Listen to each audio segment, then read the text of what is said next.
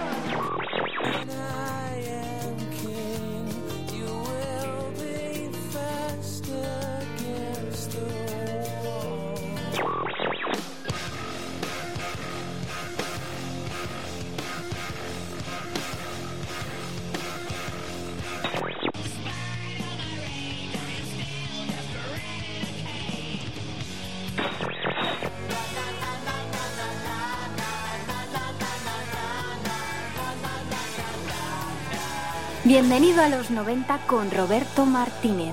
Buenísimas tardes, cuando están a punto de cumplirse las seis y media, sintonizas el 107 de la FM, eh, sintonizas Bienvenido a los 90, como cada jueves aquí en Radio Utopía.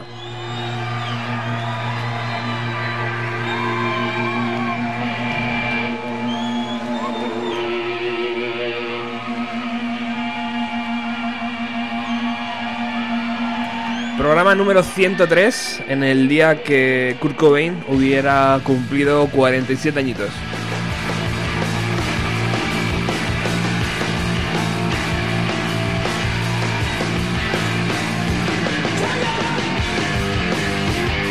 Lo hacemos arrancando con esta canción de Stone Temple Pilots, eh, porque hoy tenemos un programa fantástico. Por un lado, vamos a recibir eh, aquí en el estudio a 61 Garaje. Por otro lado, telefónicamente va a entrar Maika Makoski.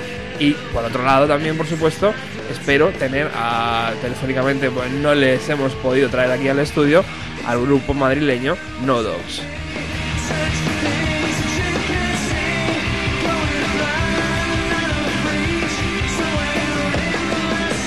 Todo ello, como sabéis, aderezado eh, con eh, Felipe Couselo, que como siempre nos abre las puertas de los 90 y nos hace disfrutar de los grandes nombres y de las grandes bandas.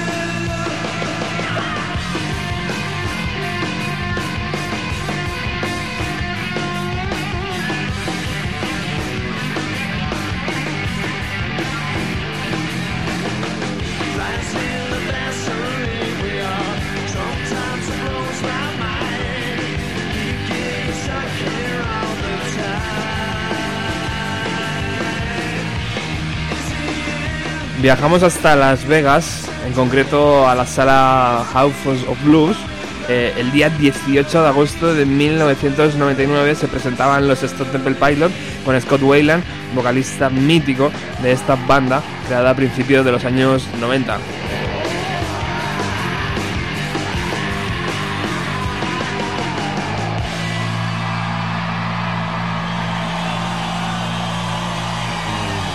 Junto a Scott Wayland están los hermanos Robert y, Dean de Leo y Eric Craig. Eh, y bueno, ya sabéis, mítica banda. Eh, allí en esa sala la banda ofrecía un concierto que servía para calentar motores y probar temas del LP que sacarían a la venta dos meses después bajo el nombre de número 4. We just got done recording and mixing our brand new record. So it's on its way, and uh, we're gonna play a couple songs from the new record.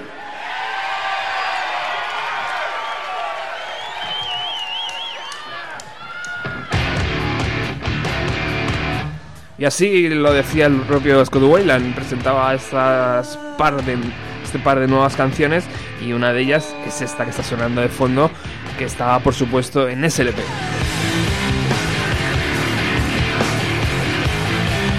Hoy queremos arrancar con la intensidad de esta banda afincada en San Diego, que tan buenos discos nos ofreció en los 90, ya sabéis. Después, drogas, ruptura, regreso, pero eso ya lo dejamos para otro programa.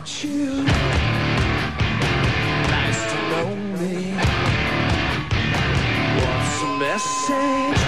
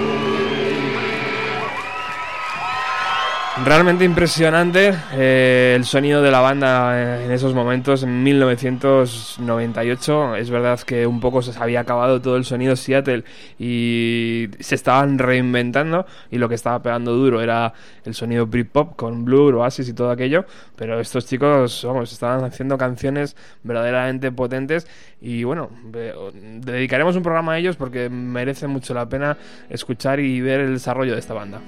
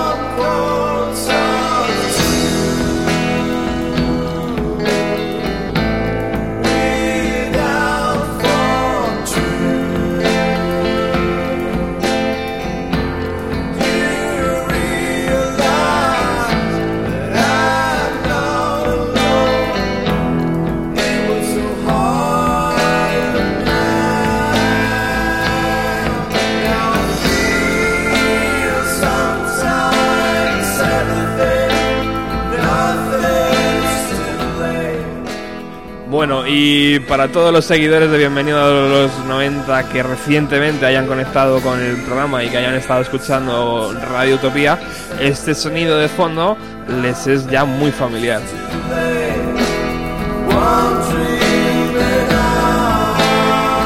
Porque no nos cansamos de hablar de ellos, porque no nos cansamos de ponerlo, porque no nos cansamos de, intentar que vengan aquí al estudio cada vez que, que- pasa algo. Y es que mañana ofrecen un concierto 61 Garaje, una de nuestras bandas favoritas.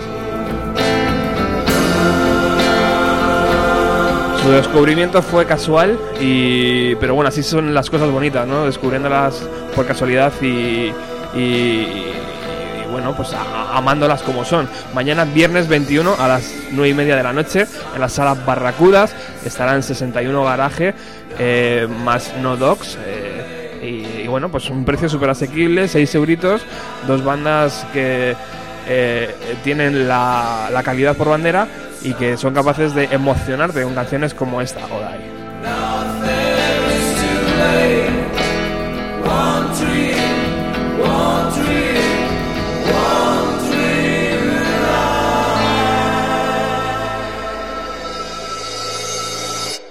Y hoy tenemos la suerte, además de que en el estudio nos acompaña Iván, eh, Vincent. Muy buenas tardes, caballero. Muy buenas tardes. Eh, muchísimas gracias por acercarte hasta los estudios.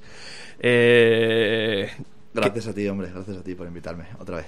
¿cómo, ¿Cómo se escucha esta canción? Habiéndola grabado ya desde hace un tiempo, ¿cómo la escuchas ahora? Pues fíjate, ahora me ha gustado más de lo que me gustaba ayer. sí, sí, sí. Está bien, está bien. ¿Sí? Sí, ¿Qué recuerdos tienes de aquella grabación? Pues muy bonitos, sobre todo con, con Seki, ¿no? Que no ha podido venir hoy, pero joder. A mí esta canción es que es muy especial, no sé, me... Una amiga mía me dijo que es muy paisajística, ¿no? Que es Ajá. como que la escuchas y ves imágenes, ¿no? Y yo creo que es- no hay nada más bonito que eso, ¿no? Que, igual que una letra, ¿no? Si una letra te, te, te representa imágenes, es más fácil darle interpretaciones diferentes, ¿no? Entonces, Cada uno se monta su peli, ahí ¿no? está, Qué claro. guay. Bueno, Iván está aquí porque es un tío súper majo y se ha, venido, se ha venido con su guitarra acústica. Es una pena que no haya podido venir Seki y, y el resto de, de- de- de satélites que giran alrededor de Iván ¿eh? y que van ahí dando forma a este proyecto. Eh, pero lo de mañana tiene muy buena pinta. Muy buena pinta. Cuéntanos un poco. Porque Pues- además tú eres el descubridor de, de, de No Dogs, el, el grupo que va a tocar con vosotros. Eh, me dijiste algo así como... eh, este es el único grupo que a mí me, me sigue emocionando. Algo así me dijiste. Me dijiste una frase súper Sí, lapidaria y dije, hostia, esto, esto lo tengo que escuchar. Es como el grupo que encuentras que dices, hostia, esta es la música que yo querría hacer y no puedo, ¿no? pero, pero sí, y fue la casualidad, porque yo vine a mi loca- al local este de aquí de Alcobendas y Fernán, el guitarrista de No Dogs, es el, es el cuñado de uno de los grupos con el que compartimos local, ¿no? Con el Ujú. batería. Y me lo dijo, me dijo, ¿te va a gustar? Y fue escucharlo y alucinar, ¿no? Y lo bueno del concierto mañana que es era el concierto maldito, o sea, hemos intentado hacer este concierto cuatro o cinco veces y por unas Wow. por unas cosas u otras, ¿no? Al final no, no salió, ¿no? Y por fin ha salido. Y en la Barracuda, que suena muy bien Qué guay. y muy contentos. Lo único que nosotros empezamos prontito, porque a las diez y media tenemos que terminar, así que como muy muy tarde, a las 10 menos 10 o por ahí estamos tocando. Es un problema, ¿no? Porque a las 10 normalmente... La gente empieza a llegar. Eso es. Así que tenemos un pequeño problemilla ahí, pero Bueno. bueno, para los que estén, pues... Mañana puntuales, entonces está, todos. Joder. está. A ver si, si de verdad un concierto empieza a la hora que dice. Pues, de verdad, sí. Bueno, eh, vienes acompañado de tu guitarra acústica y eso es una gran noticia para nosotros eh, porque es posible, bueno, es posible no, vamos a hablar ya. eh, hoy va a sonar, eh, van a sonar nuevos temas de algo que estáis empezando a darle forma ahora, ¿no? Cuéntanos un poco dónde está el grupo, dónde está, dónde está el, el proyecto ahora mismo, hacia qué camino os dirigís. Pues mira, eh, estamos en paro. o sea, menos Seki, que, que bueno, Seki ahora está en paro con nosotros un poco porque dice que, que no puede, el chaval está muy ocupado y no puede. Y Robin y yo estamos bastante parados y hemos dicho, pues vamos a dedicarle un poco de tiempo a, a rescatar ideas que teníamos anteriores y vamos a intentar grabarlas. Entonces, nos estamos yendo al local a las 7 de la mañana un montón de días Wow. y tenemos unas 20 ideas o por ahí, pero que esto de las grabaciones es muy caprichoso, ¿no? Hay veces que tienes una canción y dices esto va a ser un, un temazo y cuando la grabas no queda no te quedas satisfecho y hay muchas veces que hay ideas que, que no apuntan maneras en un principio, pero que luego quedan, quedan muy bien. Así que como la última maqueta que hicimos, que teníamos veintipico ideas y se salvaron ocho, ¿no? Pues en esta tenemos otras veintipico y a ver qué pasa. Fue una recopilación de notas de voz de- del móvil, ¿no? Que las tienes ahí de ensayos y tal, y de repente te ves con tiempo para grabar y dices, oye, Hay que aprovechar. ¿Qué puedo grabar? Si tengo tres o cuatro ideas nuevas, pues vamos a ver lo que hemos hecho los últimos tres años, a ver qué podemos rescatar, ¿no? Y hemos rescatado todas esas ideas y estamos Robin y yo ahí, pues eso, dándolo todo y a ver qué, qué tal es el, el resultado. Nos gustaría incluso hacerlo físico, pero Uy. hacer un disco y tal, y pero hoy en día o haces un crowdfunding o, parados como nosotros no te lo puedes financiar. Así que incluso lo mismo nos lo planteamos, nos tiramos a la piscina y a ver si suerte. Es muy complicado porque somos conscientes de que a la gente a la que llegamos es, minoritaria, ¿no? Entonces lo tenemos complicado en ese sentido, pero yo creo que lo vamos a intentar. Qué bien, qué bien. Pues eh, ayer justo estuve viendo por la noche, eh, a ver si soy capaz de acordarme, el que fue cantante de Sandy Drivers. Eh, ha hecho ahora otro proye- proyecto y iba a editar su segundo LP y ha hecho el crowdfunding. Ajá. Y en 12 horas, tío, se ha sacado 16.000 euros, que era la meta. ¿Sabes? Pues dile que nos deje mil eurillos. Nosotros no queremos más. Y el, Hostia, el- el qué tío había puesto 40 días para llegar a los 16.000 euros y en 12 horas ya lo había superado. Madre mía. Wow. Pero claro, la repercusión que tiene Así ese está. hombre, ¿no? Claro que... Bueno, debe ser, debe ser que es, que es tremendo. Y a mí el primer LP, la verdad es que no me, no me emocionó. Con, con Sandy Drivers me encantaba, Ujú, pero Sí, estaba muy bien. ahora ya en esta nueva etapa no me, no me llega. Así está la música de todas formas, ¿no, Iván? Está en un momento donde las bandas eh, que arrancan o que quieren arrancar se las ve muy complicadas a veces, ¿no? Es que es, es tan difícil y que luego tampoco pides tanto, ¿no? Yo, yo por ejemplo, ahora mismo eh, tenemos estos dos conciertos, el de mañana y el 21 de marzo que tocamos en La Palma, y casi preferiría no darlos, porque me apetece más grabar y, y estar en el local y hacer canciones y disfrutar de lo que es al final, ¿no? El, tu satisfacción personal cuando estás en el local y sacas una idea y estás dando saltos tú diciendo, ¡wow! ¡Cómo mola, tío! Que luego cuando la ensayas 250.000 veces y la escuchas y la grabas y la escuchas 200 veces para, para editarla y tal, pierden ese, ese sabor que te deja la primera escucha, ¿no? Es verdad. No sé, me apetece más eso. Entonces, el concierto de La Palma nos estamos planteando que sea el último en una temporada que no sabemos cuán larga va a ser. Así que Bueno. queremos grabar, queremos queremos intentarlo y sacar un disco y, y a ver qué pasa. A ver si lo podemos sacar también, porque es eso. Pues- Dinero para fabricarlo no tenemos ni de coña. o sea, te- y aún así somos unos privilegiados, ¿no? Porque tenemos, tenemos un ordenador decente, tenemos equipo que a lo largo de los años invirtiendo y tal lo hemos podido conseguir, o sea que. Y tenemos tiempo. Eso ahora mismo es súper valioso. Entonces, Sí, señor. a invertirlo y a, y a ver qué pasa. Ojalá se vea materializado, ¿no? Porque al final la maqueta que hicimos para mí es muy especial, pero yo soy un poco fetichista, ¿no? Necesito necesito mi CD, mi cajita, mi libreto. si no, no, no es igual, para mí no es igual. O sea, Hombre, y aparte que el Facebook de, de- del grupo es como muy gráfico, ¿no? Hace unos días subí- subías como un skate con un- unos dibujitos súper chulos, ¿no? Sí, yo es que soy un poco friki. Sí, me gusta mucho garabatear. No tengo ni idea de dibujar, pero garabatear me gusta mucho. Y tenía un patín ahí viejo que estaba a punto de partirse. Me regalaron uno nuevo, lo cambié y dije, ¿y qué hago con esto? Dije, pues venga, lo lijé, lo pinté, lo, le hice un dibujillo. Son dibujos que ya tengo en libretos y tal, ¿no? Y dije, vamos a recapitular un poco. Y los puse ahí y ha quedado muy chula. A mí me mola un montón. Queda súper Ah, bonito. sí, sí. joder. Un tío manitas, ¿eh? aparte de gran músico, Bueno. de un tío genial, un tío manitas. bueno, vamos a disfrutar hoy de un programa diferente. ¿Por qué? Porque eh, le pedí hace unas, hace unas semanas a Iván que, que me dijera, que me diera un listado de sus bandas favoritas y que me diera un listado donde pudiéramos comprender el por qué 61 Garaje suena así. Entonces él me pasó un listado de canciones que yo no sé si hoy va- van a poder sonar todas, eh, pero va a ser muy divertido escuchar cómo un músico eh, te cuenta por qué esta canción eh, fue importante para él o por qué aquel sonido de guitarra es el que se refleja ahora en sus LPs. Así que va a ser guay, ¿no? Sí, sí, yo esto llevo pensándolo toda mi vida. o sea que si quieres, otro día me vengo y traigo más. O sea, yo estoy encantado. Pues mira, aquí sabes que eres bien recibido. Sí, sí. Vamos a empezar con una de las canciones que me has puesto de las primeras y quiero incluso que la presentes tú.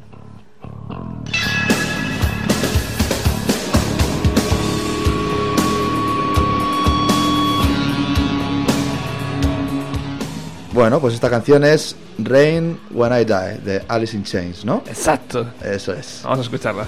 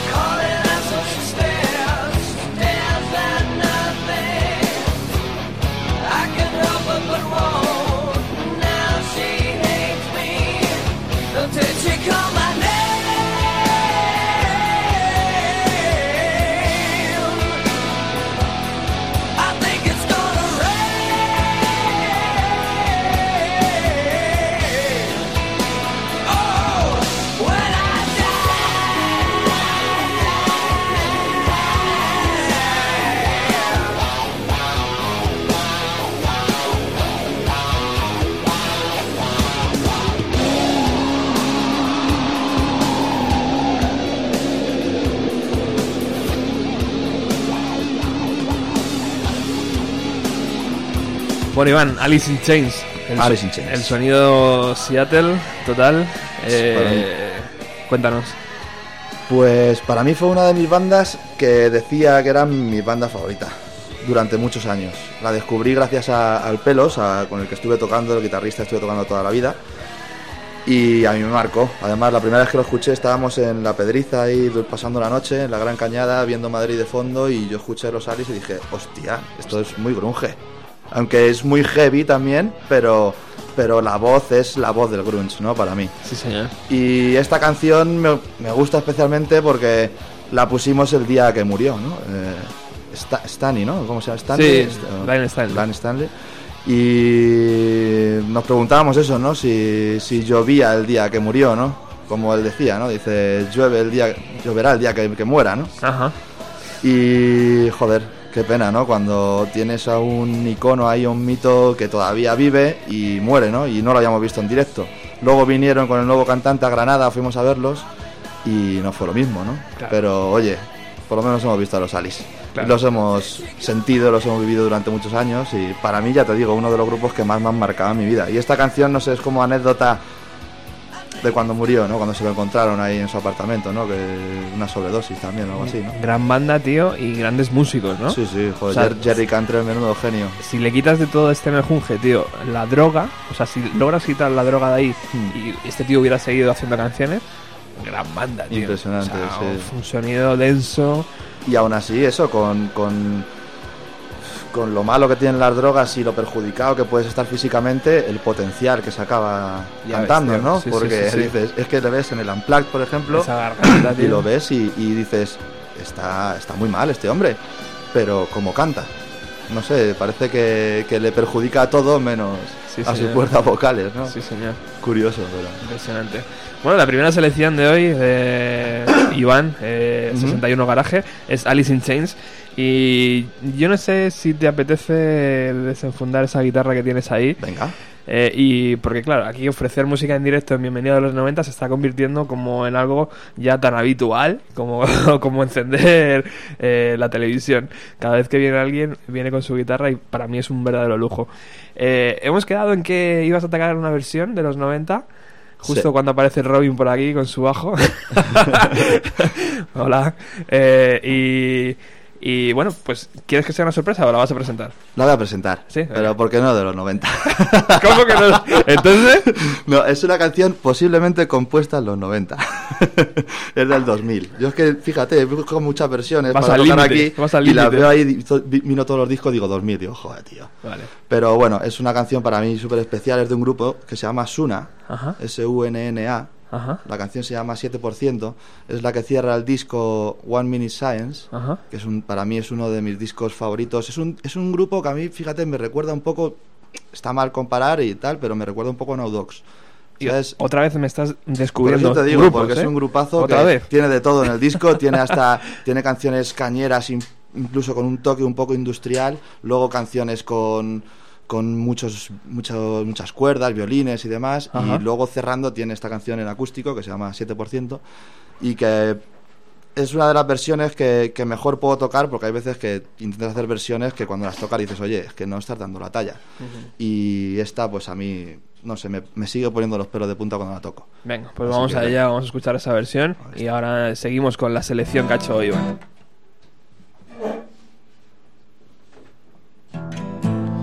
Don't remember being dead. I can't remember hell. I don't remember heaven as well, but familiar smell. If you feel and trust, you know who I am. To be real, it's a must. That's me if I can. When I'm feeling small, it's a bigger land where I try to remember as a child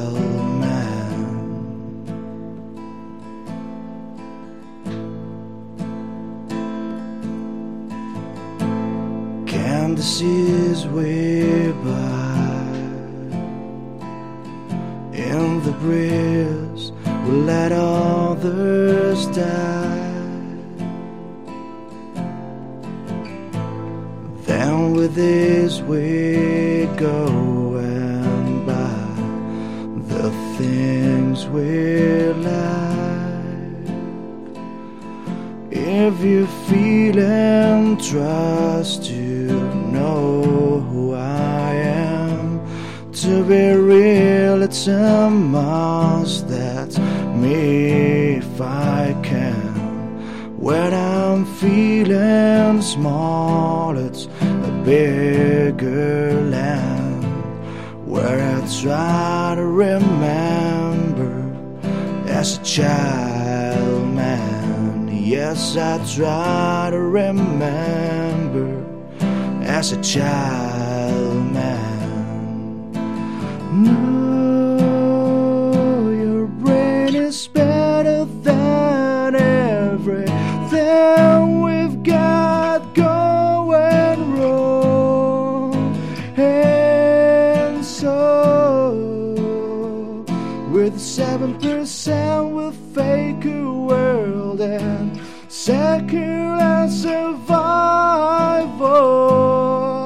don't like that at all.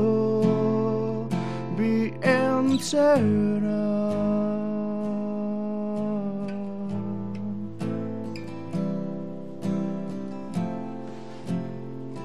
Be internal.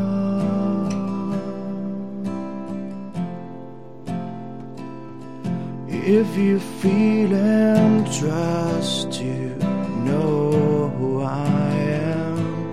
to be real, it's a must. That's me if I can. When I'm feeling small, it's a big girl. And where I try to remember as a child, man, yeah, I try to remember as a child, man. Yes, I try to remember as a child, man. Try to remember as a child.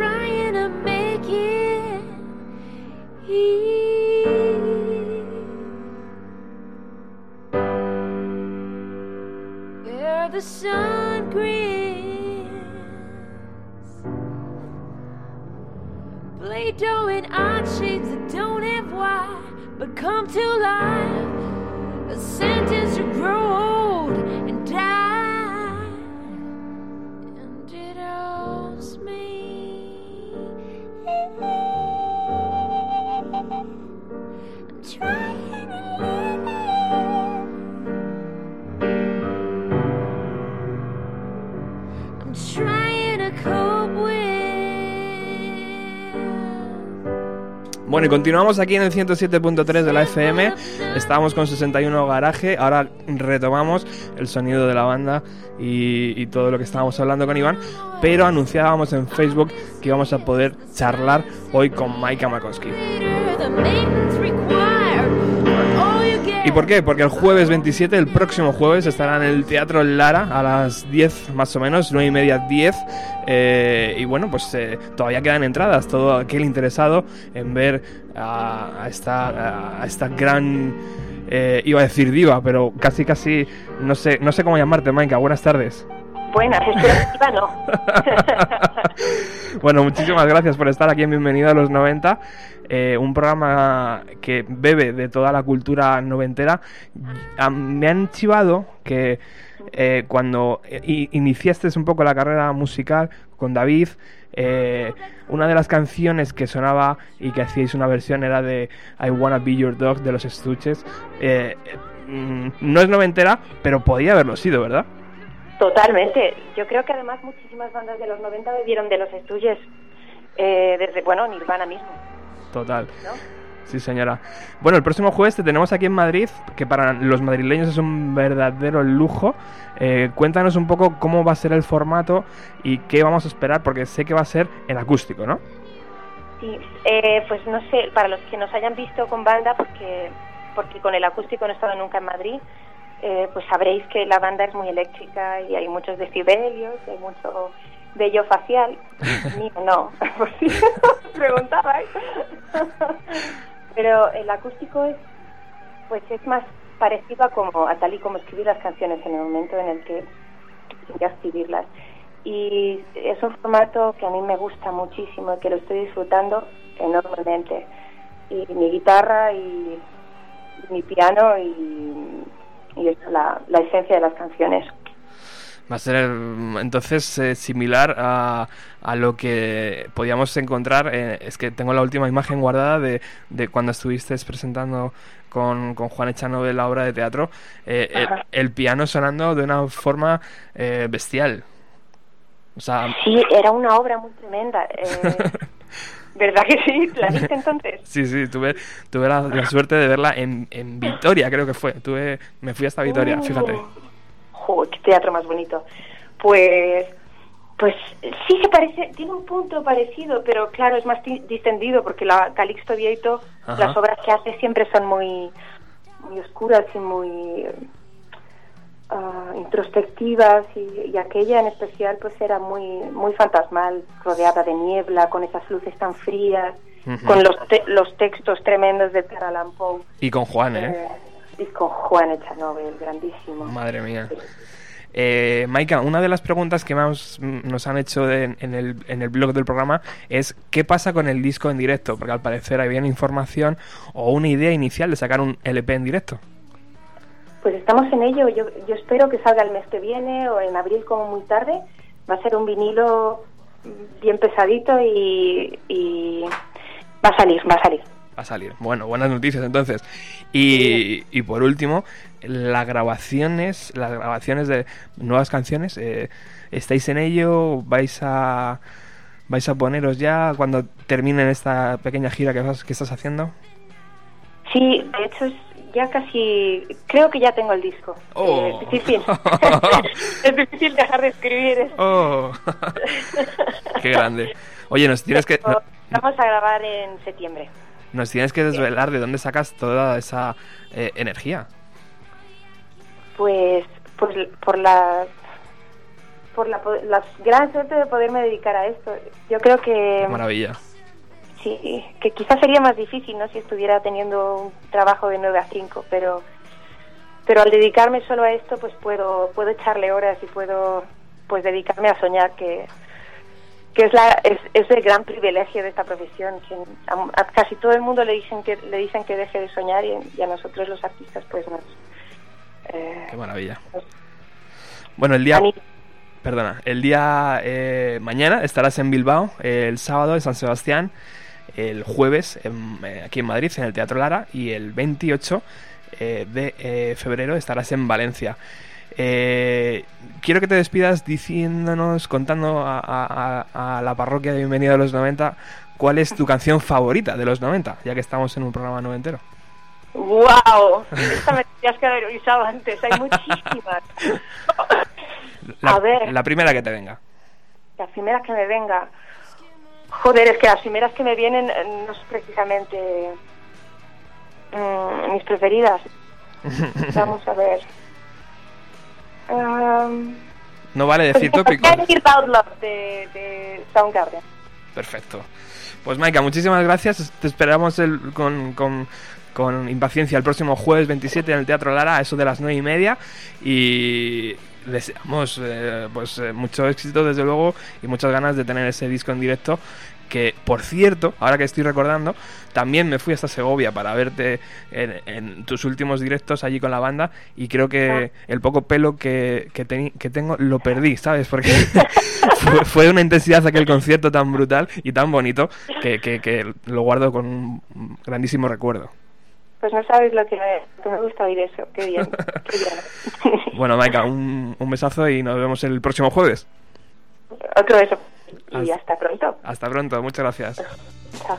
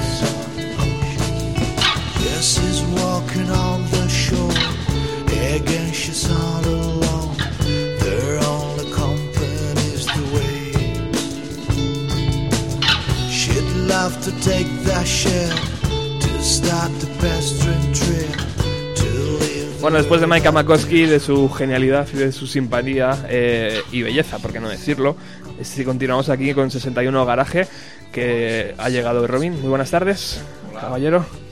Mu- Muchas gracias por venir. Co- coge un micro de esos que tienes para... Este, por ejemplo. Hola. Hola. ¿Me oye ya? sí. Bajista.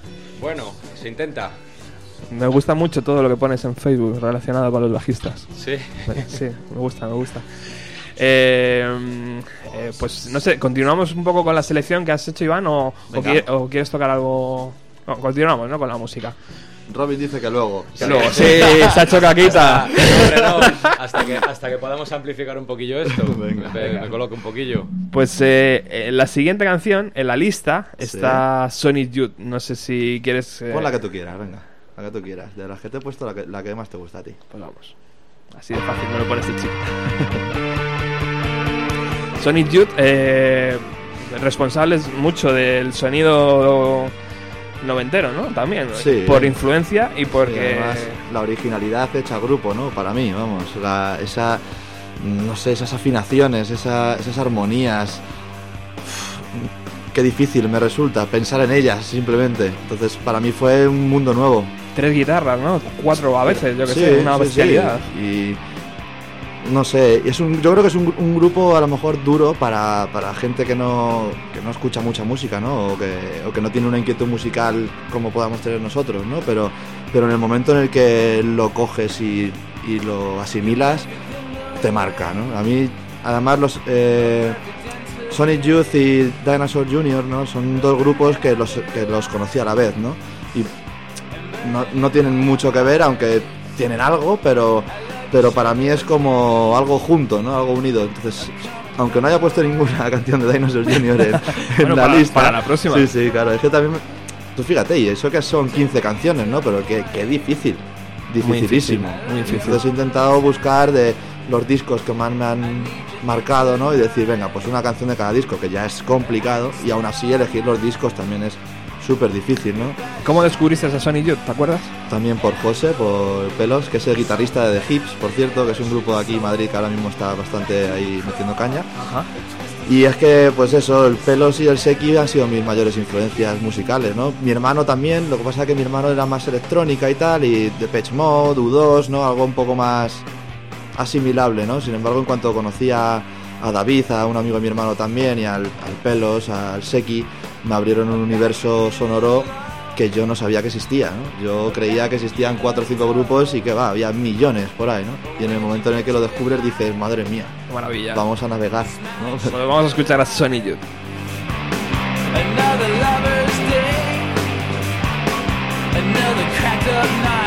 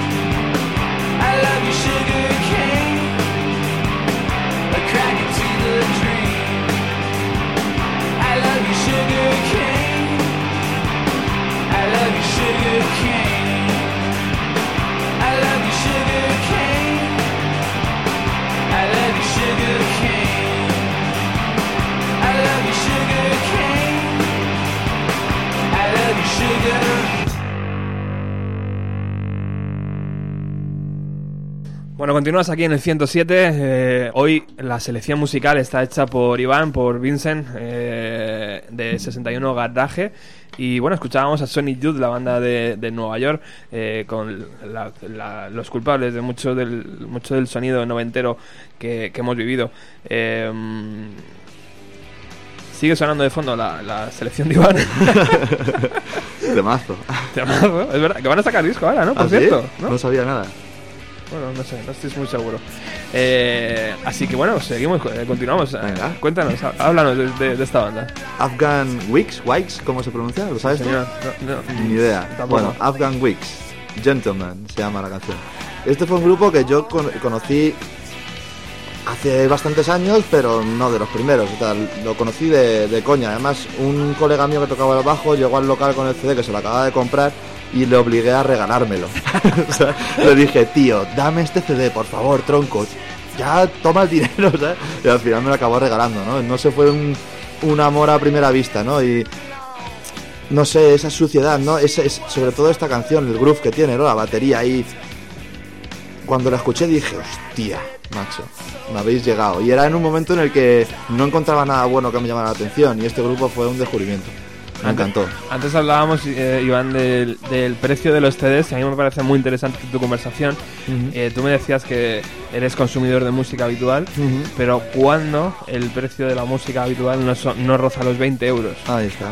Eh, me parecía muy interesante y me gustaría que lo, que lo contaras, ¿no? Un poco aquí, el- que no puede costar lo mismo el, el nuevo de Pearl Jam que, que el nuevo de una... Sí, yo he visto casos, ¿no? Casos de grupos que están en discográficas independientes, entre comillas, ¿no? Underground, ¿no? Que está muy de moda y mola mucho decirlo, ¿no? Que somos underground. Queda guay. Y luego te encuentras grupos, no te voy a decir como yo, porque no, porque no creo que estemos a la altura de sacar un disco que se pueda vender por ahí, pero sí grupos con los que hemos tocado incluso, que te encuentras que su disco vale igual que el disco de uno de tus grupos favoritos. Entonces, no puedo entender cómo... No lo sé, es que es, es, es mucho más fácil y sería incluso más inteligente el vender muchísimas copias a un precio de, a lo mejor te voy a, yo voy a, soñar y te voy a decir 5 euros, ¿no? Pero, pero venderías muchísimas más copias que, que poniéndola a 18, 19, 20 euros, ¿no? Que, no sé, que ahora mismo yo estoy en paro y aún así sigo viendo un CD por 4 euros que me gusta y no lo tengo y lo compro o lo compro y lo regalo. Lo y me lo regala. Pero vamos, que es muy triste pasar con todo, es lo que hablábamos antes, el cine, ¿no? Hacer la semana del cine, se colapsan los cines porque las entradas están a 3 euros. El IVA no lo suben al 21% y nadie consume cultura. Entonces, ¿qué prefieres tener? ¿10 partidas y robar a esas 10 personas? ¿O tener miles, cientos de miles de partidas asequibles y que la gente es que al final es un negocio para ti. Si es que, no lo sé, es lo que te decía a ti. A lo mejor yo estoy crecido y lo digo y tal, pero si a mí ahora mismo alguien me planteara una opción de, de grabar un disco, pertenecer a una discográfica y tal, y, y mi disco vale 18 euros, yo lo siento mucho, pero me quedo en el local y, disfruto con mis amigos en el local. No, no podría colar con algo así. O sea, yo creo que tienes que hacerlo fácil a la gente, ¿no? Si quieres que consuman, hazlo fácil. Es como también las entradas de los conciertos. Por ejemplo, nosotros en el Café La Palma el 21 de marzo hemos puesto la entrada a 5 euros con consumición anticipada, ¿no? Entonces es... Fomentar un poco, ¿no? Claro, empatía con el público, ¿no? O sea, yo sí, yo soy público también de conciertos, entonces o, o me haces un concierto atractivo con una entrada atractiva o, o me da plantear ir. Mm. Entonces es una pena, ¿no? El, el que, que, que se juegue tanto con, con el sueño de la gente al final. Porque tú quieres grabar un disco y que la gente lo compre y no atracarlas, porque es que al final es que las estás atracando. También es que el negocio de la música entre todos eh, lo están matando, ¿no? Porque muchas veces vas a ver a un grupo que está empezando o que ha grabado un pe- una pequeña maqueta y a lo mejor te pide 6 euros, tío, por la maqueta. Y tú dices, joder, pues eh, a lo mejor es demasiado, ¿no? 6 euros para una maqueta. Sí, depende, depende qué maqueta, claro. Claro. Ahí está. Nosotros, por ejemplo, lo que queremos hacer ahora, estábamos pensando en. Yo, fíjate, a mí me encantaría poder regalarla. Pero es que como no la podemos fabricar, también es eso. Yo la, la regalo, pero claro, cuando hago un CD de verbatim, ¿no? perdón por la publi, pero un CD que lo copias y se lo regalas a tu hermano y le dices, oye, mira, toma, mi maqueta, ¿no? Pero incluso cuando hice la primera maqueta, la de los tres temas, esta hice a mano, compré en los chinos 200 cajas de DVD, hice 200 copias de una portada que hice a mano también y lo regalé, ¿no? Pero Vaya curro, tío. Uf, ahora mismo no lo podría hacerlo, pero ojalá pudiera regalarlas. Pero es que lo que estamos pensando ahora es, si hacemos lo del crowdfunding, que sería tirarnos a la piscina, pero de lleno, es poder pagarlo y sacar algo de beneficio en el que puedas pagar fabricar más. No es que queramos llevárnoslo al bolsillo. No, no es nada lucrativo. Eso es, es, es poder fabricar más y sobre todo poder sacar unas copias extra que puedas enviar por ahí a radios como, como tuya, a discográficas, yo qué sé. Lo que pasa es que luego es eso, de- desencanta mucho el, el- la industria. No sé, a mí es algo que, que me da miedo. O sea, me da miedo, no, no, no, no sé. Y, y, y desde el desconocimiento absoluto, porque no, no sé ni cómo sería un contrato discográfico, no tengo ni idea. ¿Y qué números, ha- qué números habéis hecho? ¿El qué? ¿Qué números habéis hecho? ¿O, o habéis, habéis sumado un poco cantidades? Habéis dicho, pues mira, si pedimos mil euros, yo creo que cubrimos para grabar y para Sí, grabar. lo que pasa es que hablamos ahora otra vez del fetichismo por el formato que tengo yo. Y quiero meter de todo. Entonces, no es hacer un CD Jewel Box de estos que te sale a 0,80 la copia. Es hacer un libro disco o... Porque tengo un libro con todas las canciones traducidas y todo desde el 2004 por ahí. Y me gustaría sacarlo. Entonces no es solo sacar un CD, sacar el CD con un libro, que son 160 páginas. Y Joder. pedimos presupuestos y te dicen, oye, que es que te va a salir por, por 4 euros y medio y lo queremos vender a 5. Entonces, a lo mejor si conseguimos hacer 500 copias, nos da para sacar, no sé, unas cuantas, ¿no? Para, para enviar por ahí. Pero al final luego vamos a tener que ser realistas, dejar el sueño a un lado y decir, vamos a hacer CDs normales, ¿sabes? Pero, pero nos gustaría hacerlo como Suena- queremos hacerlo, hacerlo bien y bonito, ¿no? Suena ambicioso, desde luego, es una Sí. idea bonita, es una idea chula. Bueno, estaba sonando Morphine de, Morphine. de- de- de fondo. ¿Se ha, ¿Se ha esfumado la canción? Sí. Eh, Morphine también otra banda noventera con sonido accesible, pero muchas veces eh, crudo, ¿eh? Sí, sí, y buenísimo. O sea, y por ejemplo, me acuerdo cuando llegamos aquí, cuando estuvimos aquí la primera vez, que me preguntaste cuál era la canción que primero había sacado en- con la guitarra. Ajá. Y era ese riff, ¿no? El turun, dun, dun, dun, dun. Era lo primero que toqué con la guitarra, lo primero que aprendí, y eso me enganchó. ¿no? Qué guay. Y es un grupo que, encima en la historia que tiene a su alrededor, ¿no? El tío muriendo en un escenario. Y sobre todo la originalidad, el saxo este tan grave, ¿no? El instrumento que tiene el tío, ¿no? Que es, es peculiar, ¿no? No sé si es un bajo con cuerda de guitarra, una guitarra con cuerda de bajo, una cosa rara, ¿no? Y son tres tíos y hacen una música, ¿no? Entre el blues y el jazz, ¿no? Otra, otro descubrimiento en casa del Seki con el pelos y increíble, vamos. De la lista de 15 temas, eh, no he encontrado nada nacional. Eh, no. ¿Eso a qué se debe? No, porque, por lo- porque intenté cogerlas todas de los 90. Si pasamos de los 2000 encontramos algo nacional. Vale, vale. Por ejemplo, uno de mis grupos favoritos es Holy Water, Ajá. eh, de Lugo. Ajá. Me encanta ese grupo, sobre todo los primeros discos, aunque ahora están un poco más rockeros, cañeros, más canciones más directas.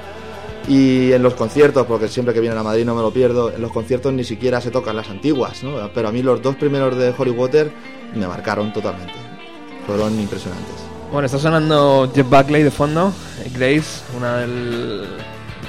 Pues un trabajo también enorme, ¿no? Eh, Enorme. Este, este nivel compositivo y nivel lírico de este, de este hombre, eh, impresionante. Mm. Tan impresionante como su desaparición en el río, ¿no? Algo Sí. impensable para alguien que... para ese talento musical. Mm. Eh, ¿Cómo le conociste? Pues lo mismo. Igual. El pelo sí, el Seki también. Hay que traer, un día, hay que traer un día el pelo Sí, aquí, sí, ¿eh? mi fuente, mi fuente de, música, ¿no? Qué tío. Y, y esto fue impresionante. Sobre todo esta canción, aunque sea la típica, ¿no? Porque el disco es 10 de Sí. inicio a fin, Sí. ¿no? La producción de Andy Wallace, todo. Es, es perfecto. Para mí es el disco perfecto. Incluso hasta David Bowie, ¿no? O sea, le preguntaban qué 10 discos se llevaron a una isla desierta y salía con el Grace, ¿no? Diciendo, me llevo este y, y ya está. No hace Joder. falta más, ¿sabes? Qué bueno. Y nada, fue escucharlo, alucinar Algu- ¿Alguna vez ha sonado en el local alguna canción, verdad? De, Eh, de Jeff Buckley. hace- hacemos que tocamos So Real, ¿no? Pero, pero es muy complicado. Incluso hasta esta canción, Grace, en directo se le ve difícil a él cantarla, ¿no? El, el grito final, ¿no? La apoteosis está gritando. Incluso hasta él en directo dices, hostia, es que tiene tela, ¿no? ¿Cuántos cantantes han bebido de él, no? Después. Todos- Tom York, ¿no? También decía que, que era muy fan, ¿no? Ya ves. Y también es eso, a lo mejor al principio por lo visto no, no triunfaba mucho, ¿no? Giraba por todo el mundo y tal, pero no, no explosionó, ¿no? Fue también a, a posteriori de su muerte, ¿no? Como, y encima que, que no era la muerte de drogas como hablábamos antes de Alice in Chains o... Aunque bueno, la de Morphine no sé yo si, si eran sanos o no, ¿no? Pero fue en un escenario, no sé, un paro cardíaco o algo así, creo que fue, no tengo ni idea tampoco. Sí, bueno, ya sabes. Al final es complicado llegar a la verdad de todo Sí, esto, ¿no? claro, ahí está, pero lo de Jeff Buckley en teoría pa- aparentaba ser un tío bastante sano, ¿no? Sí. Psicológicamente no tengo ni idea, pero, Sí, sí, sí. pero sí. vamos, desaparecer ahí en un río cuando ibas a grabar tu segundo disco porque te vas a pegar un baño y aparecer a 4 kilómetros de distancia, Sí, señor. que casi ni te reconozcan, Increíble. hostia, es una historia... El documental este de Columbia a mí me encanta, pues salen productores, Andy Wallace, ¿no? Para mí es... Tampoco es que conozca muchos productores, ¿no? Pero el King for a Day, ¿no? Que lo, lo produjo él también no sé, salen hablando diciendo que era un tío que tenía una proyección impresionante, o sea, que, que no iba a hacer otro Grace, iba a hacer cosas mejores o peores, pero, pero discazos.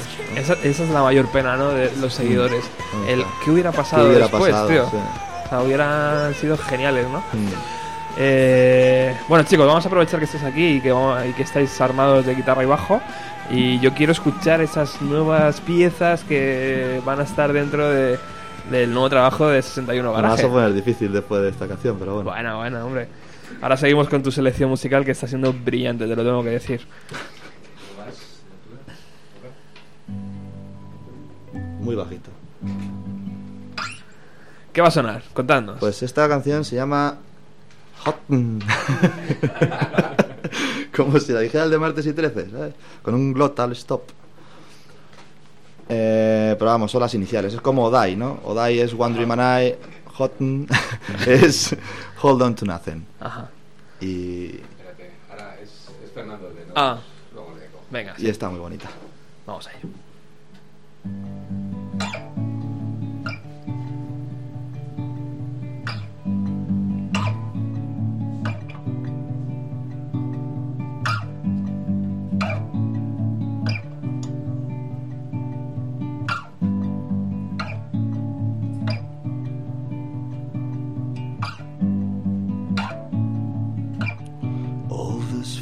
These falling down into nothing with our dreams around here.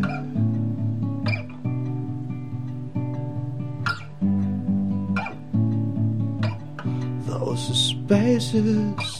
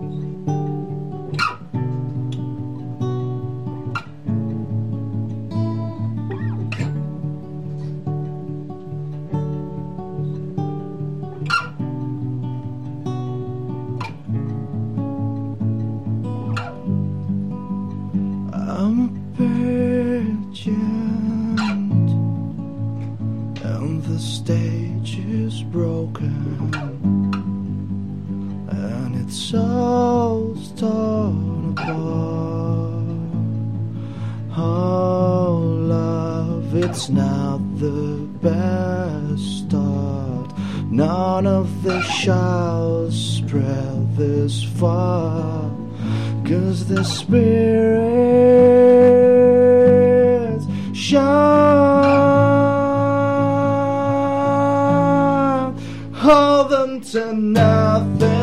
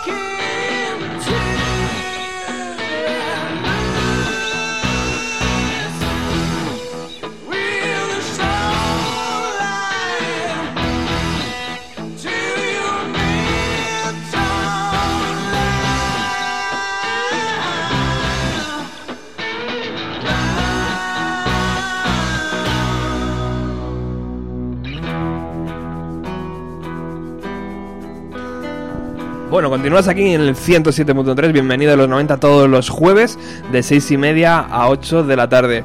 Eh, Iván, acércate por favor ahí al micro. ¿Qué pasó? Eh, ¿Qué pasó? ¿Qué pasó? ¿Qué pasó? ¿Quién te descubrió esta banda? ¿Lo descubriste a través de quién? ¿Me has dicho antes? De Juanra, que De es, el, Juanra, es el ¿no? cuñado de, de Fernando, que es con quien vas a hablar, de Fernán. Ajá.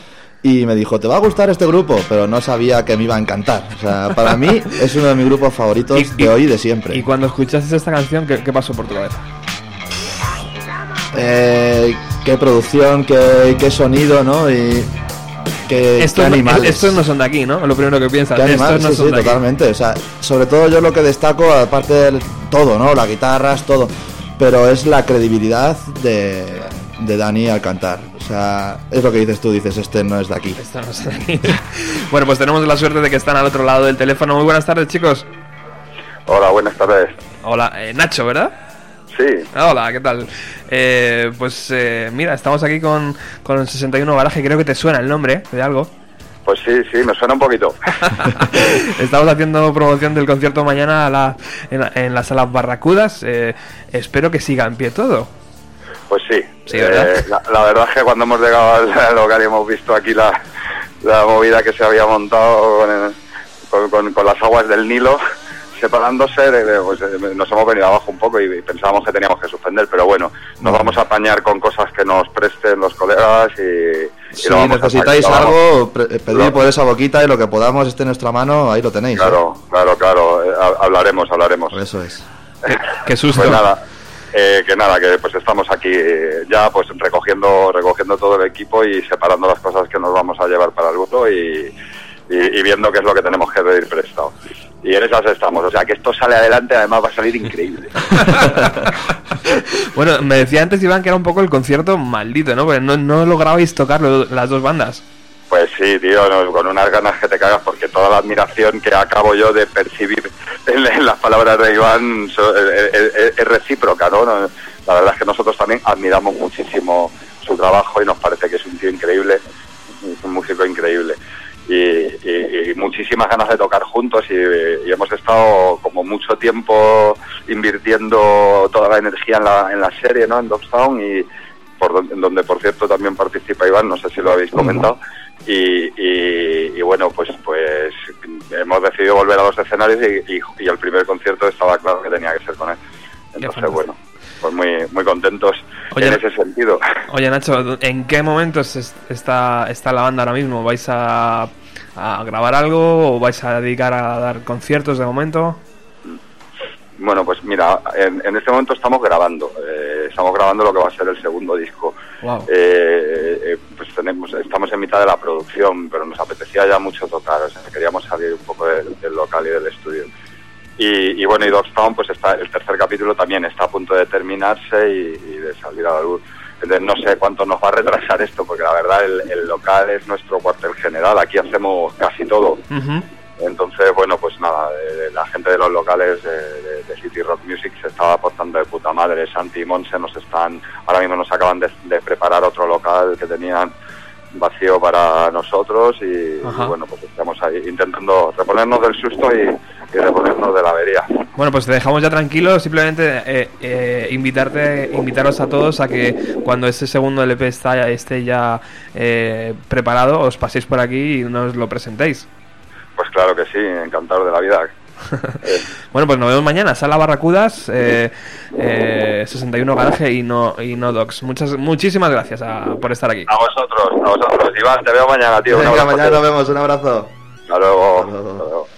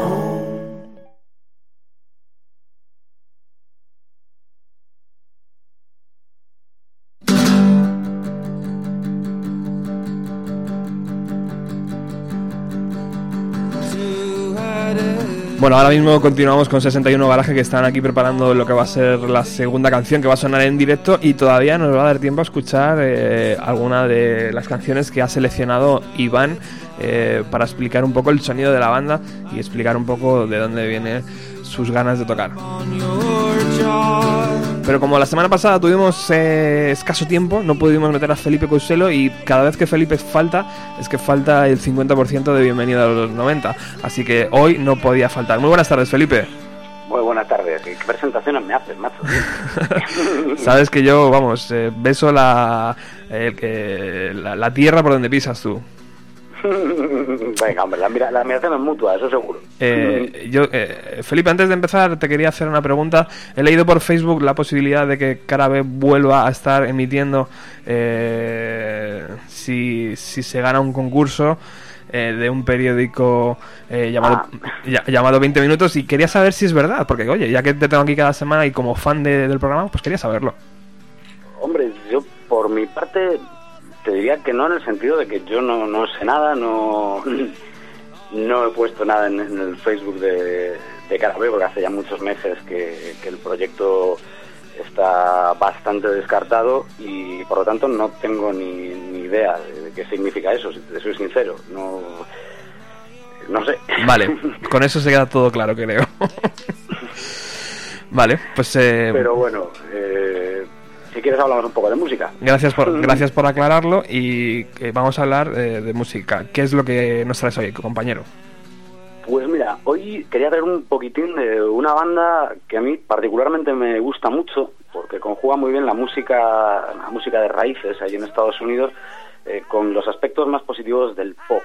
Quería hablar un poquito de los Jayhawks, que, es una de esas bandas que a lo mejor aquí nos han pasado más desapercibidas, sobre todo por la época en la que tuvieron sus mejores discos, que se llevaban igual otras cosas, y, que siempre merece que, los escatemos un poquito. Son una banda de Minneapolis que nació en los 80, eh, a mediados de la década, y nace por... Mira, hoy la musiquilla de Two Headed Boy está muy bien porque nace por la unión de dos cabezas pensantes cada uno con sus cosas. Eh, Uno más eh, country folk, el otro un poquito más pop, aunque también un músico de raíces. Por un lado, el primero de ellos, Mark Olson, y por el otro, Gary Luris. Eh, los dos guitarristas, los dos vocalistas, y van a marcar así una de las señas de identidad de los Jayhawks. Eh, armonías vocales preciosas, conjugadas con un sentido de la melodía eh, como tenían solo bandas de las escogidas y unas poquitas de cada década así de, así de bruto me voy a poner, de absoluto. Eh, la banda eh, en los 80 sacó dos, dos eh, discos con un público un poco más minoritario y en sellos más pequeños y sonaban netamente a, raíz. Recordaban mucho, por ejemplo, a los Lubin Brothers, que es una, una formación de country que, tiene ya bastantes, bastantes añitos. eh, y que aquí se reproducía un poco, pero siempre dentro del contexto de la música de raíces de los 80. Y el segundo de los dos álbumes, el primero era de Jacobs, el segundo Blue Earth, fue que de algún modo y sin ser un disco muy conocido, eh, les abrió las puertas de la fama. ¿Por qué? Pues porque un día, y por causa totalmente ajena a los Jayhawks, eh, un productor llamó al sello donde ellos estaban y de fondo sonaba, eh, mientras hablaban por teléfono, ese álbum. El productor era un tipo llamado George Draculias, que venía de hacer pues el comienzo de una pedazo de banda de rock sureño como son los Black Crowes, y se quedó tan encantado que dijo a estos chicos eh, les tengo que conocer y les tengo que producir. Y todo esto, eh, perdón la redundancia, eh, se produjo en la primera mitad de los 90 con dos pedazos de discos, como son Hollywood Town Hall del 92 y Tomorrow de Green Grass del 95. Son dos discos para mí impresionantes en los que vamos a encontrar una música muy a contracorriente, ¿no? de, lo que nos traía o lo que entendemos casi siempre por música americana de los 90. Está bastante alejada de- del rock alternativo, está bastante alejada, por supuesto, de grunge y, demás eh, movimientos pues, un poco adyacentes y destacan eh, varias canciones y varias historias. En el primero de los dos discos tiene un temazo absoluto para abrir que se llama Waiting for the Sun. Eh, y en el segundo de ellos, eh, a mí me encanta, eh, hay una versión que hacen de Grand Funk Railroad, nada más y nada menos, que es un- una banda de rock eminentemente setentera y es la favorita de Homer Simpson por más señas.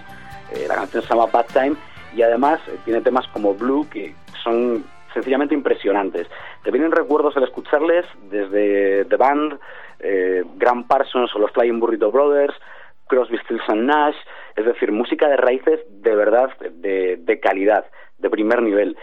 Todo esto eh, se vio un poco empañado porque después del Tomorrow de Green Grass, que, que es el segundo de los discos ya de éxito de la banda, pues Mark Olson eh, la deja, de abandona a los Jayhawks y forma un conjunto con, con su novia y se queda eh, Gary Luris pues un poco con las riendas del proyecto.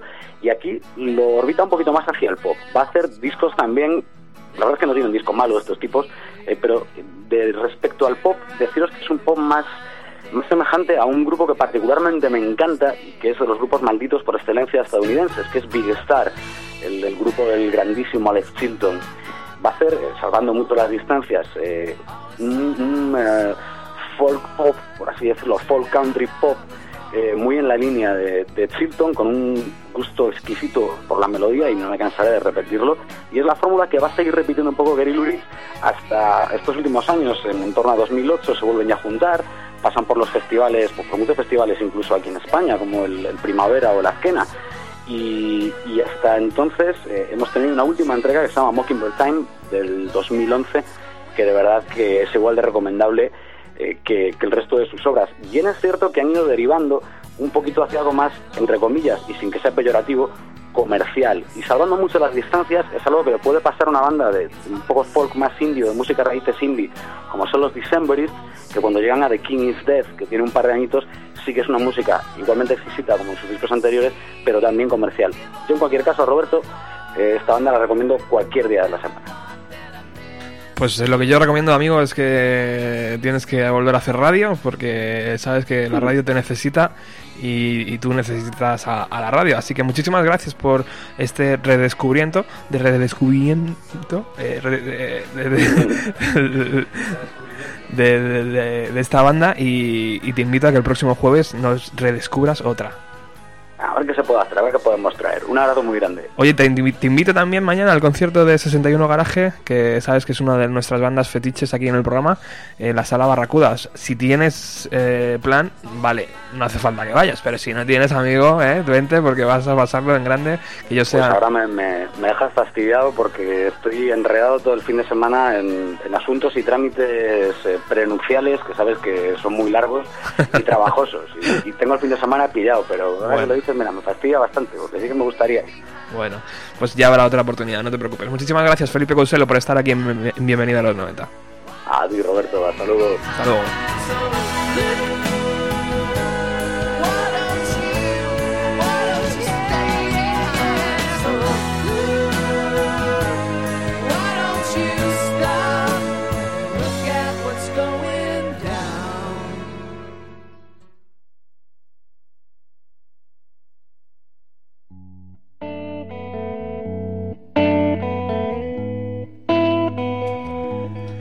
Y bueno, vamos a aprovechar los últimos minutos, los últimos 10 minutos que nos queda de, de programa para seguir escuchando la selección que ha hecho hoy Iván de 61 Garaje. Y, y fíjate lo que suena. Señor Eddie, mejor, ¿no? Señor Eddie Vedder. Señor Eddie Vedder. Esta canción en el concierto del Palacio de Deportes, que ha sido la única vez que pude verlos, empezó con esta canción, ¿no? Y dijo tres palabras, apartó el micrófono y todo el Palacio de Deportes cantándolo, ¿no? Y cantándolo bien, o sea, que luego decimos que en España no se sabe inglés. Pues en el Palacio de Deportes ahí todo el mundo se Los- sabía esa canción. ¿no? Los fans de Pearl Jam sí saben inglés, ¿no? Por lo menos las canciones de Pearl Jam, no sabemos, ¿no? O unas cuantas de ellas, sí. Qué marav- Vamos, qué maravilloso. un concierto con, con un nivel de karaoke impresionante. Otra banda que marcó a muchos jóvenes, entre ellos tú, ¿no? En los 90. Sí. Aunque ahora los tengo un poco apartados, eh, han sido, se puede decir que los que más he escuchado.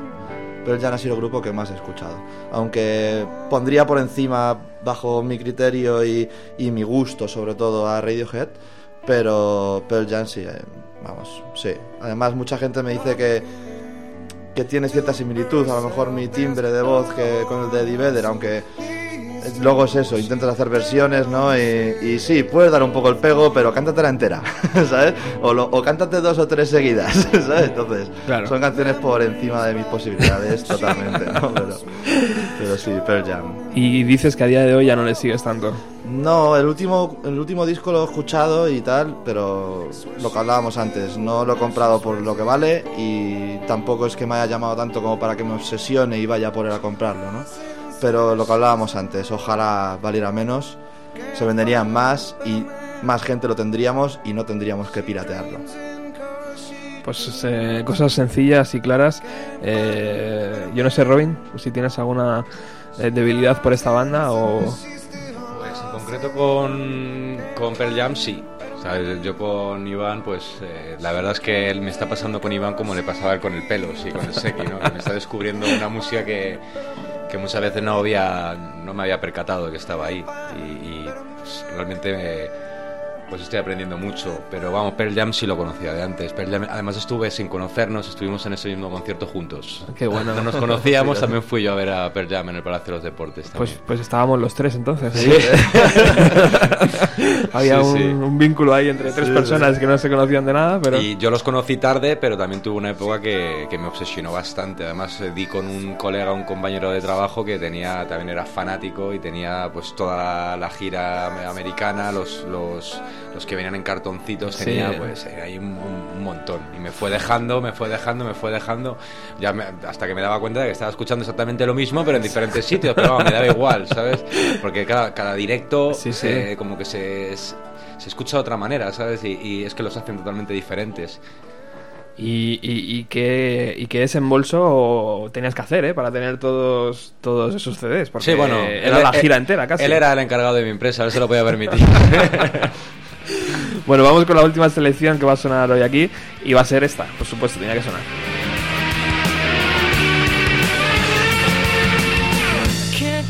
Estos británicos de repente se colaron en la escena musical americana y casi vendían más discos en Estados Unidos que en Inglaterra. Fíjate. Radiohead. Eh, con su segundo LP, bueno, con su primer LP ya con Creep eh, petaron, con su segundo LP dieron un golpe en la mesa, ¿no? Y dijeron, somos una banda de Sí. verdad, no de una sola canción. Sí, incluso con el EP que sacaron entre medias, con el My Iron Lang, ¿no? Fue como un. porque les estaban tachando un poco de un One Hit Wonder, ¿no? Con, el- con la canción de Creep. Sí. Y dijeron, ¿cómo? Y sacaron un EP antes del The Benz con My Iron Lang, ¿no? Sí, sí. Que es un temazo increíble. Sí, y sí, luego sí. sacaron el The Benz, que para mí.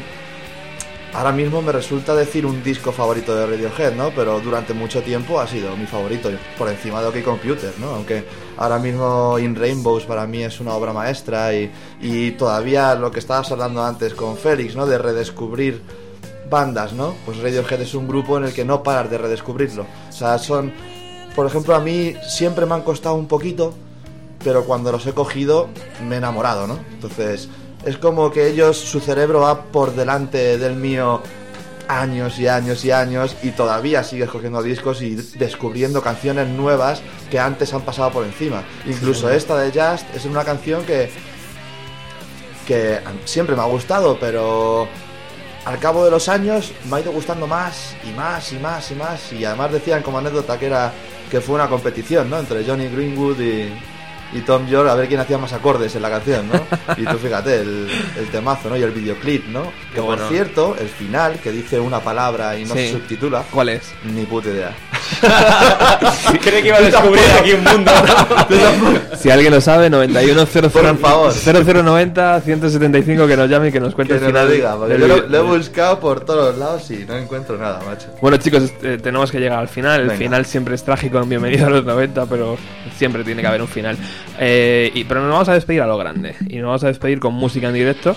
Eh, con otra de las canciones eh, que todavía no podemos encontrar en ningún sitio y que yo os agradezco un montón que sea bienvenido a los 90 y Radio Utopía el primer sitio donde es- vayan a sonar. Eh, com- comentarnos qué, qué- qué va a sonar. Pues esta canción se llama Mirror, que es como un espejo, pero terminado en W, es un tipo de espejo, tampoco es como la, de- la canción de Just. Tampoco sé exactamente qué tipo de espejo es, no sé si es un espejo de baño con bordes de... Lo que pasa es que yo las canciones cuando las compongo, las compongo sin letra, ¿no? De guachue. Ajá. Y decía mirror, mirror, mirror, y miré y existía. Dije, coño, qué guay. Qué guay. Y así se ha quedado. Y nada, es una canción que llevábamos mucho tiempo con ella, no la conseguíamos sacar y parece que ya va cogiendo forma. Muy bien. Y mañana nos, nos vemos en las Barracudas, nueve y media, Mañana. puntuales. Sí, Porque sí, va a ser bastante puntual. ¿eh? Y, y bueno, pues el set va a ser el, el el que nos tenéis acostumbrados, ¿no? O va a haber algún tipo de... No, además mañana solo vamos tres. Solo vamos ¿Sí? Robin, yo y, y, y Cifo. Ajá. Batería, un batería brutal que está ahí echándonos una mano. Y ¿Te- nada. ¿Puedo preguntar por Home? O- Eh, Home al final es que no hemos podido seguir Ujú. por diversas. Musicalmente hemos cuajado un montón, pero estábamos en el local. Mira, si te digo la verdad, es por, por mantener el local. O sea, no solo necesitamos miembros que nos aporten música, sino que nos ayuden a pagar el local. Hemos estado a punto de tener que dejar el local. Entonces, Pues cualquier banda de... estamos en paro y, y- y no podía aportar. A mí me duele en el alma porque como guitarrista me encanta, como persona me encanta también, pero es que necesitamos pagar el local o nos estamos en la calle. Cualquier banda que esté escuchando en el norte de Madrid o Madrid eh, que quiera buscar un local, 61 Garaje tiene- Guitarristas, sintetizadores, violinistas, trompetistas, el que quiera, si le gusta y quiera aportar, bienvenido. Muy bien. Bienvenido a los 90. Pues ahí se queda, ahí se queda el mensaje. Y muchísimas gracias por invitarnos otra vez, porque para nosotros es un placer. Y la ayuda que nos la mano que nos echas no tiene precio. Habrá muchas más. Muchas gracias. Habrá muchas más amigos. Vamos a ello.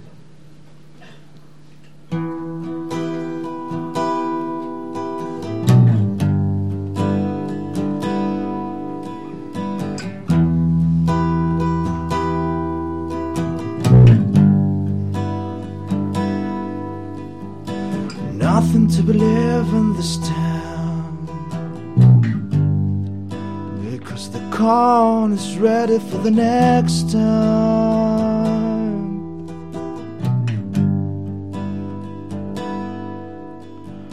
Love to be found. But in this world, the love will be the next time.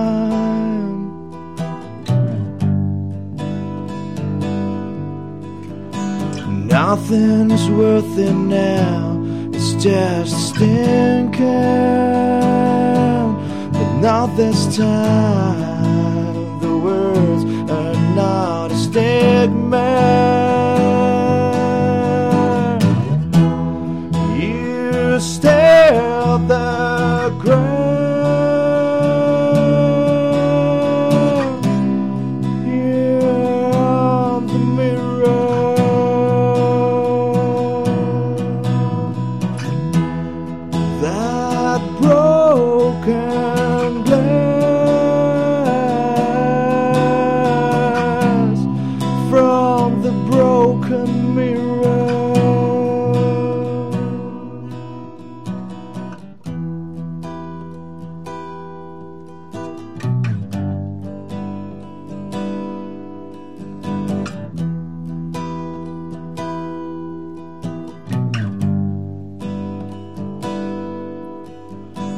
Breaking to pieces the nonsense reasons we're sharps. The morning is freezing, the clock and the reason have stopped. And the wind spells off, and it will say, oh, and the air escapes from wondrous cell. Nothing is worth it now. It's just a stinking, but not this time. The words are not a stigma.